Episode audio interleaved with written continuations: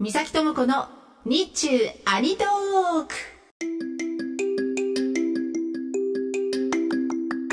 ハロー大家好我是三崎智子。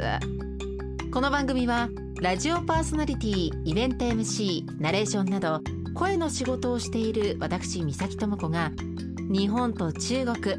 日中のアニメ漫画ゲームについて語るポッドキャスト番組です。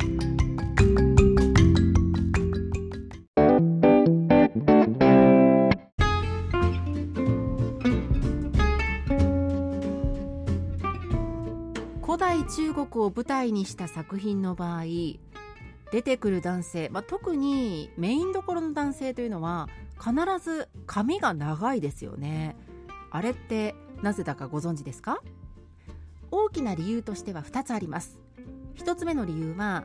古代中国では体のすべての部分、まあ、皮膚とか髪の毛とかひげとか細部に至るまで全て両親から受け継いだ大事なものでこれを傷つけないことが親孝行だという考え方があったんですね。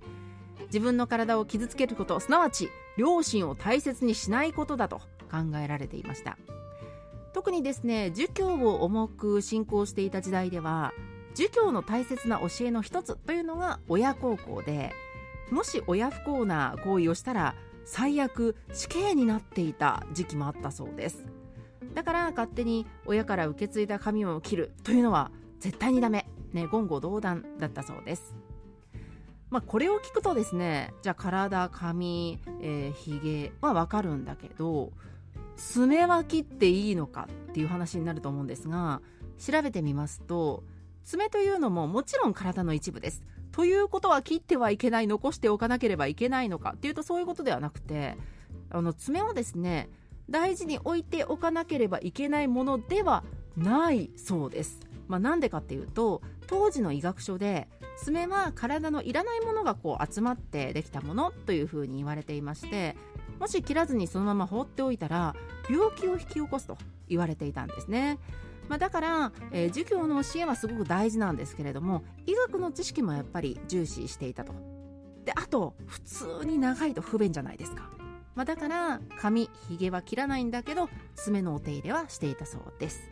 はいちょっと話がそれましたけれども髪が長い理由の2つ目。髪はですねとても大切なものだとされていたという話はさっきしましたよね。で特に、えー、かから州の時代にかけてはひげとか髪を剃り落とすというのが一つの罪人への処罰恥ずかしめだったそうです。だから髪を切ったり、まあ、髭を剃ったりっていうのは周りから見るとああの人そういう刑に処されたんだと、ね、そういうふうな、えー、ことを表すことになってしまうので自ら髪を切ることはほとんどなかったそうです。